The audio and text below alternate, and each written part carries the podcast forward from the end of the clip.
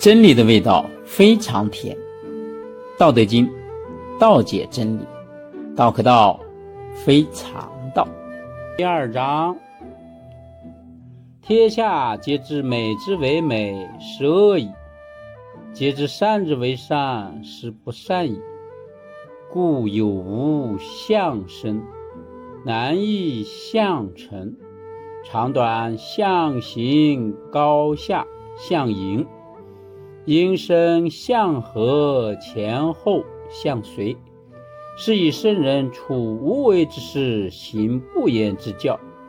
万物作业而不辞，生而不有，为而不恃，功成而弗居。夫为弗居，是以不去。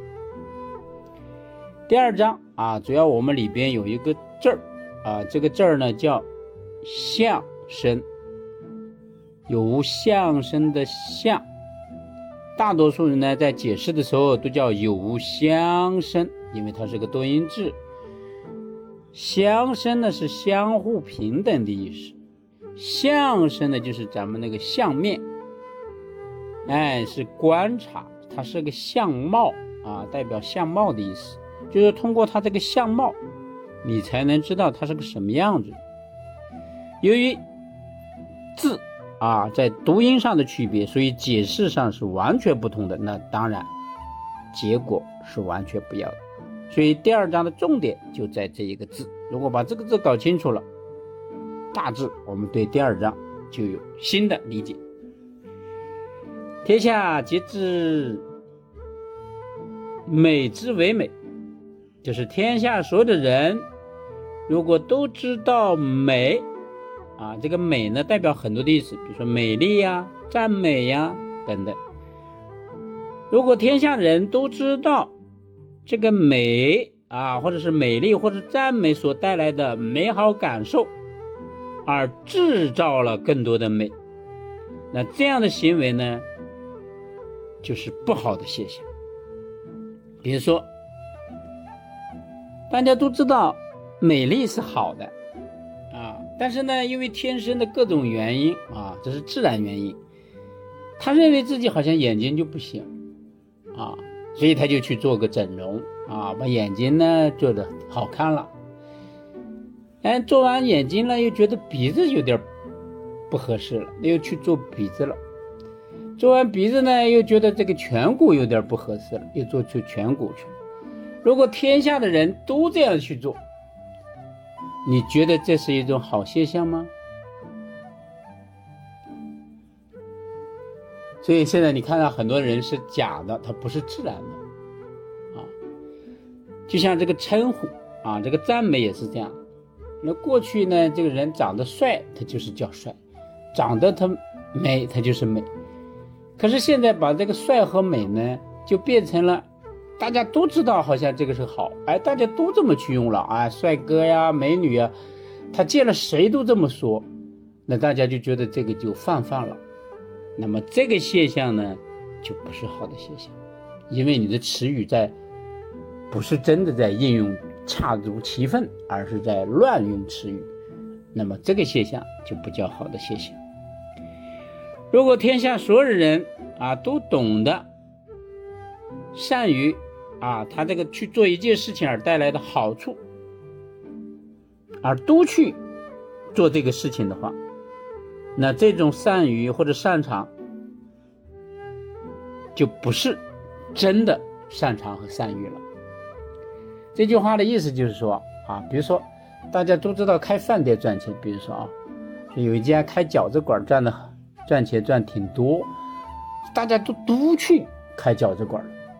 结果这一代卖饺子的呢，因为做的多了，大家一分流，大家都都做不好，啊，还不如说你家开饺子馆，他家开面条馆，他家开粥馆，哎，这样呢就是大家可能生意都会好，啊，就像过去我们听到一个故事，说这个地方加油站特别赚钱，大家都在那一带开加油站，结果大家都不赚钱，因为大家都分流了。啊，就像美国也有这样的故事啊，说这个开金矿赚钱，结果大家都开金矿了，反而赚钱很难了。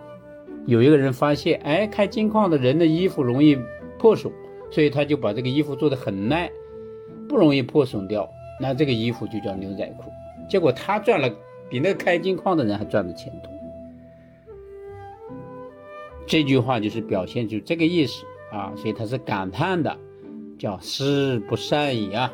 那个大家都去做一类的事情，这个就是不擅长善于的表现啊。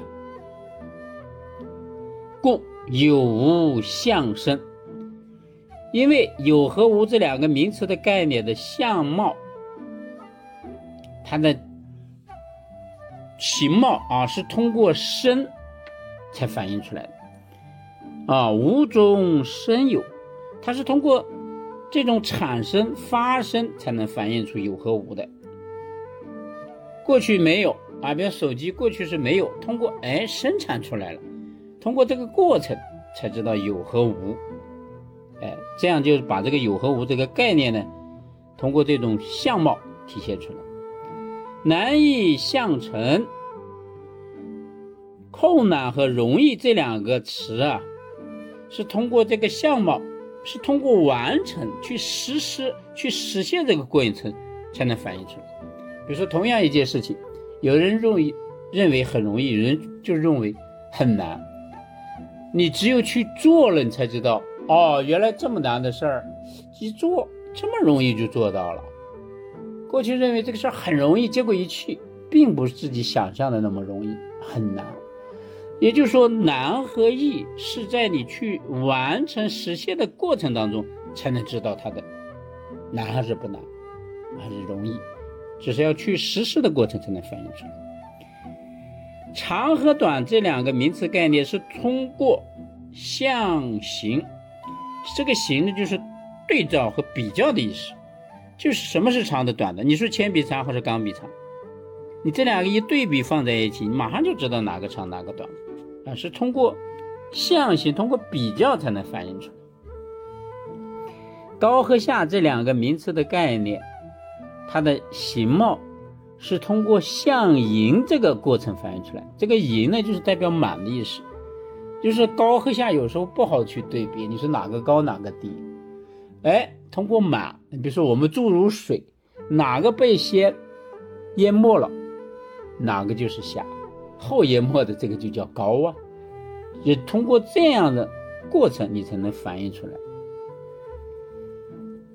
音和声这两个词啊，这两个概念是相貌啊，是通过和这个过程才能反映出来。